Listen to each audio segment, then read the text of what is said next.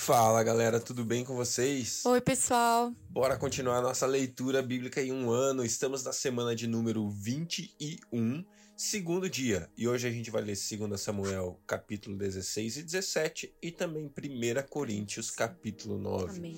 Muito bom estar com vocês mais uma vez, muito bom. A gente está quase chegando na metade. Isso tem sido muito especial. Eu tenho realmente me divertido sendo edificado nesses tempos, ou nesse tempo que a gente está lendo a palavra de Deus juntos. Muito bom estar com vocês. Vamos lá, vamos para o nosso segundo dia da semana 21. Bora lá! Pai, obrigado por esse dia, obrigado pelo teu amor por nós, pela tua graça e fidelidade. Jesus. Deus, obrigado porque o seu amor não falha, a sua bondade está sempre ao nosso lado, Deus, nos conduzindo de volta ao Senhor, Pai, para perto do Senhor, Pai. Obrigado, Deus, porque o Senhor nos atrai, o Senhor é, é lindo, Deus, o Senhor é bom. Ah, Deus, o Senhor é perfeito em tudo que faz, Deus. Nós rendemos as nossas vidas à Sua soberania, Deus. Dizemos que cremos que o Senhor é soberano, cremos que o Senhor é poderoso, cremos que o Senhor está acima de tudo, Pai. E nós queremos nos submeter ao Senhor, Pai. Uhum. Pedimos por milagres nas nossas vidas, nas vidas das pessoas que nos escutam. Senhor, em nome de Jesus, fala, age, toca, se move, Deus, em nome de Jesus, Pai. Que famílias, Deus, que, que possam ter sofrido dano nesses dias, Deus, em nome de Jesus, eu declaro o seu poder sobre Aleluia. eles, Pai. Eu declaro a sua graça sobre eles, Pai. Eu declaro em nome de Jesus, Pai, ah, Deus, um sobrenatural, um mover sobrenatural do Senhor, Pai. Sim, Pai, Cura no corpo, no físico, Deus, cura na alma, cura no espírito, restauração espiritual, Deus, em nome de Jesus, Pai. Sim. Traga as famílias de volta para perto do Senhor, Pai. Em nome de Jesus, Pai. Se há luta é, no emocional, se há luta contra drogas, contra, contra situações que são além do físico, Pai. Em nome de Jesus, eu declaro o seu poder manifesto, Pai. Eu declaro a sua graça manifesta, Deus. Que haja restauração, que haja cura familiar, Deus, esses dias, em nome de Jesus, Senhor. Muito obrigado, Deus, pela sua palavra. Fala conosco hoje também, Pai. Que ela seja é, além da letra para nós, Pai. Que traga revelação e vida, em nome de Jesus. Amém. Amém. 2 Samuel, capítulo 16.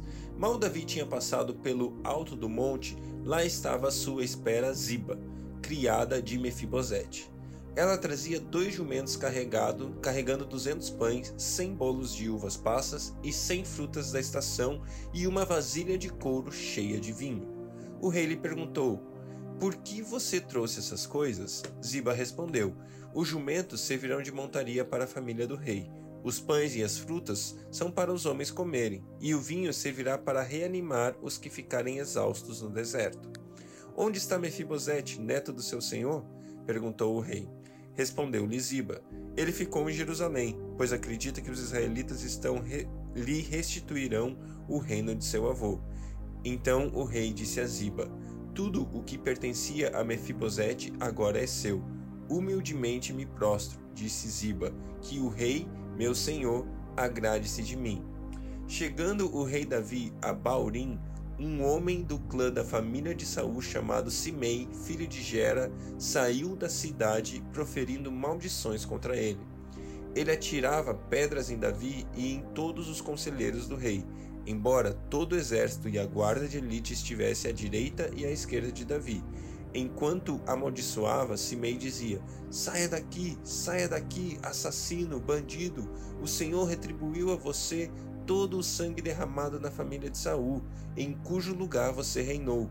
O Senhor entregou o reino nas mãos de seu filho Absalão. Você está arruinado porque é um assassino. Então Absai, filho de Zeruia, disse ao rei: Por que esse cão morto amaldiçoa o rei, meu senhor? Permite que lhe corte a cabeça. Então, mas o rei disse: Que é você? O que é que você tem com isso, filhos de Zeruia? Ele me amaldiçoa porque o Senhor lhe disse que o amaldiçoasse Davi. Portanto, quem poderá questioná-lo? Disse então Davi a Absai e a todos os seus conselheiros: Até meu filho, sangue do meu sangue, procura matar-me. Quanto mais esse benjamita. Deixe-no em paz, que amaldiçoe, pois foi o Senhor que mandou fazer isso. Talvez o Senhor considere a minha aflição e me retribua com o bem a maldição que hoje recebo. Assim, Davi e os seus soldados prosseguiram pela estrada.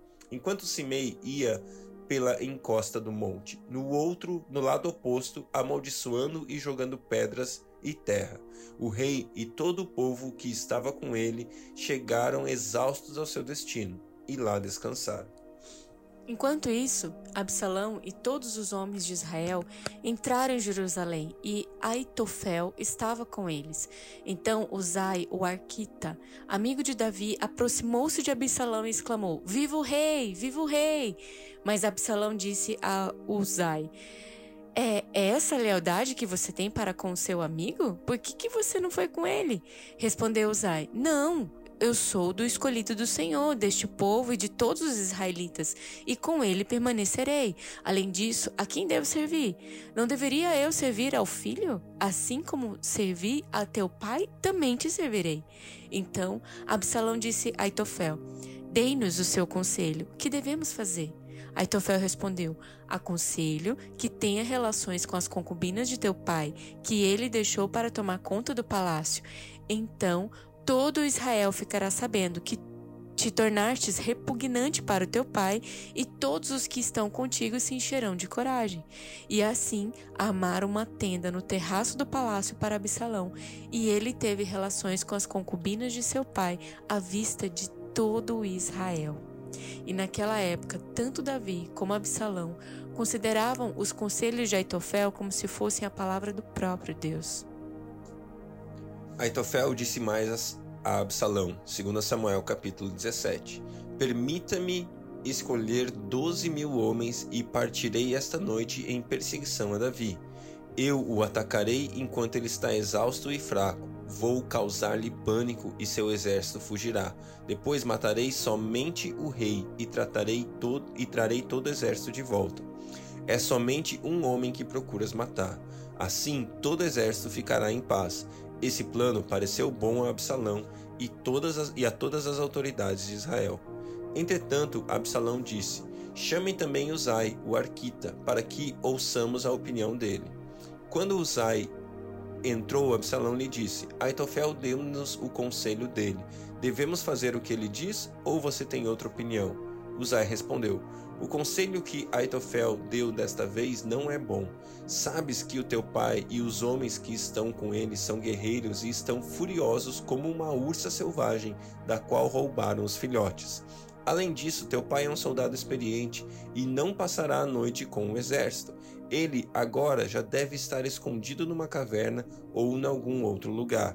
Se alguns dos teus soldados forem mortos no primeiro ataque, quem souber disso, ou quem souber disso dirá: houve matança no exército, no meio do exército de Absalão. Então, até o mais bravo soldado, corajoso como leão, ficará morrendo de medo, pois todo Israel sabe que teu pai é um guerreiro valente e que seus soldados são corajosos. Por isso, dou o seguinte conselho: que se reúnam a ti e todos os homens de Israel, desde Dan até Berseba, tantos como areia da praia, e que tu mesmo os conduzas na batalha. Então o atacaremos onde quer que ele se encontre e cairemos sobre ele como o orvalho cai sobre a terra. Ele e todos os seus homens não escaparão. Se ele se refugiar em alguma cidade, todo Israel levará cordas para lá e arrastaremos aquela cidade para o vale, até que não reste ali nem sequer uma pedra pequena. Absalão e todos os homens de Israel consideraram o conselho de Uzai, o arquita, melhor do que o de Aitofel, pois o Senhor tinha decidido frustrar o eficiente conselho de Aitofel a fim de trazer ruína sobre Absalão. Uzai contou aos sacerdotes Zadoqueu e Abiatar o conselho que Aitofel dera a Absalão e às autoridades de Israel e o que ele mesmo lhes tinha aconselhado em seguida. Então pediu que enviasse imediatamente essa mensagem a Davi: Não passe a noite nos pontos de travessia do Jordão, no deserto, mas atravesse logo o rio, senão o rei e todo o seu exército serão exterminados. Jonatas e Aimás estavam em En-Rogel e uma serva os informava regularmente, pois não podiam arriscar-se a serem vistos na cidade. Eles, por sua vez, iam relatar ao rei Davi o que tinham ouvido, mas um jovem, os viu e avisou Absalão. Então eles partiram rapidamente e foram para a casa de um habitante de Baurim, que tinha um poço no quintal. Eles desceram ao poço e a dona da casa colocou a tampa no poço. Para disfarçar, espalhou grãos de cereal por cima. Os soldados de Absalão chegaram à casa da mulher e lhe perguntaram: Onde está Aimás e Jonatas? A mulher respondeu: Eles atravessaram as águas. Os homens os procuraram sem sucesso e voltaram a Jerusalém. Tendo eles ido embora, os dois saíram do poço e foram informar o rei Davi. Falaram-lhe do conselho que Aitofel dera contra ele e lhes disseram que atravessasse imediatamente o Jordão. Então Davi e todo o seu exército saíram, e quando o sol nasceu, todos tinham atravessado o Jordão. Vendo Aitofel que o seu conselho não havia sido aceito, selou seu jumento e foi para casa e para sua cidade natal, pôs seus negócios em ordem e depois se enforcou.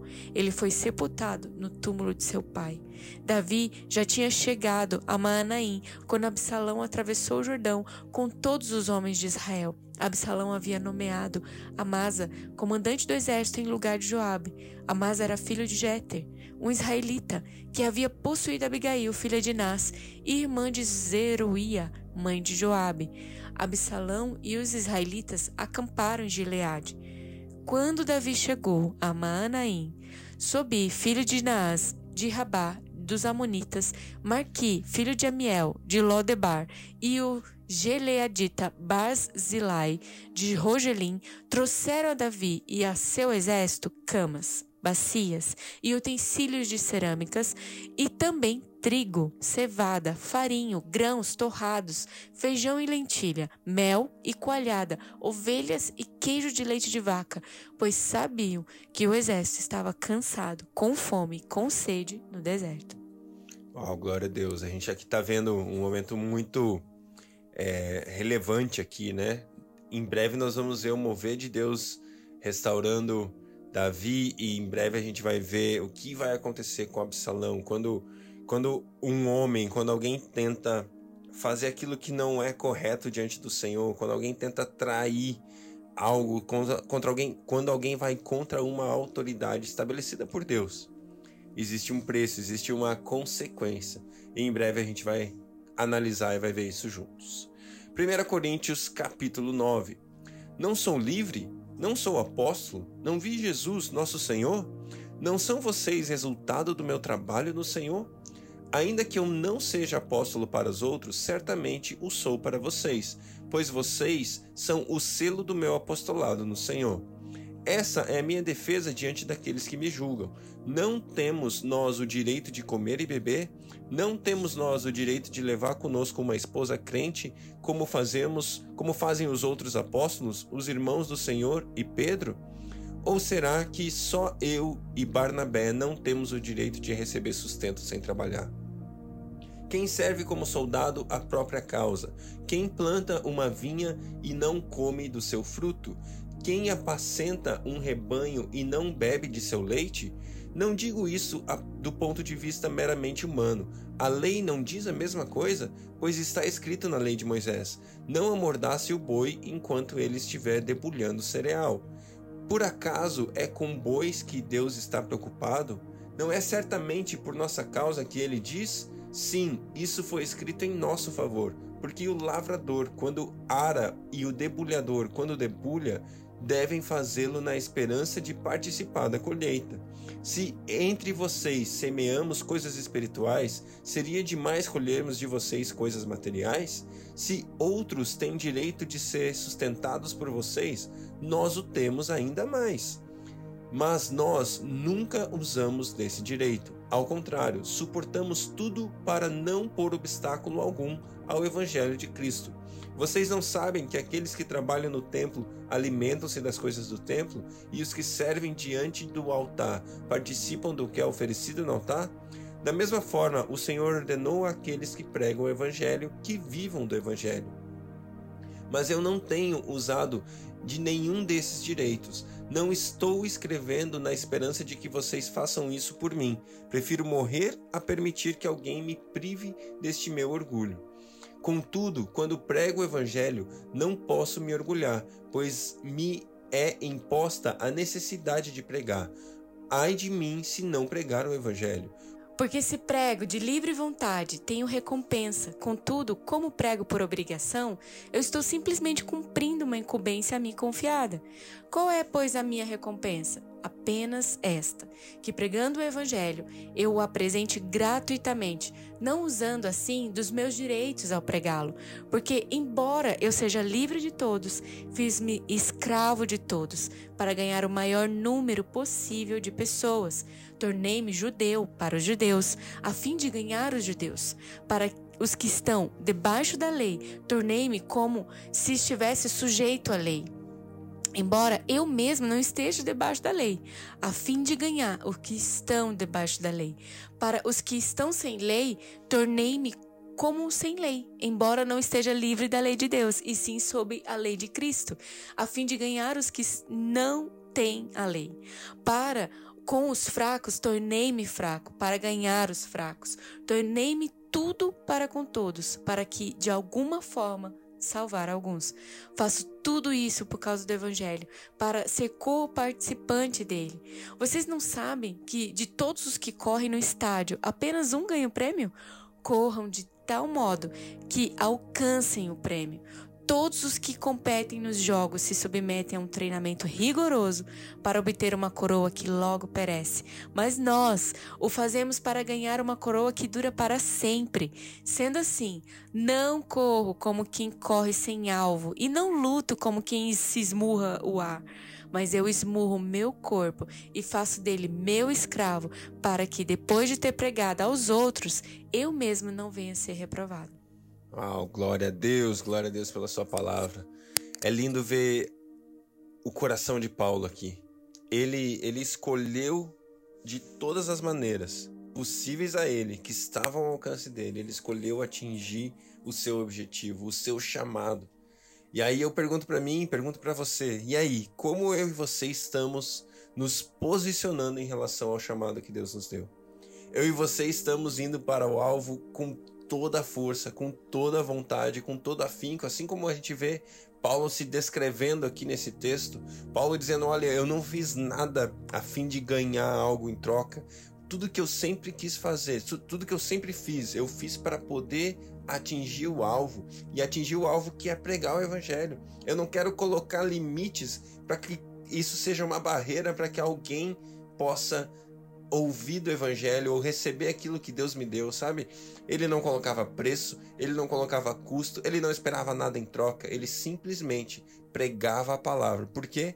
Porque esse era o chamado de Deus para a vida dele. Isso foi aquilo que Deus falou para ele fazer. E ele fazia aquilo que Deus lhe pediu.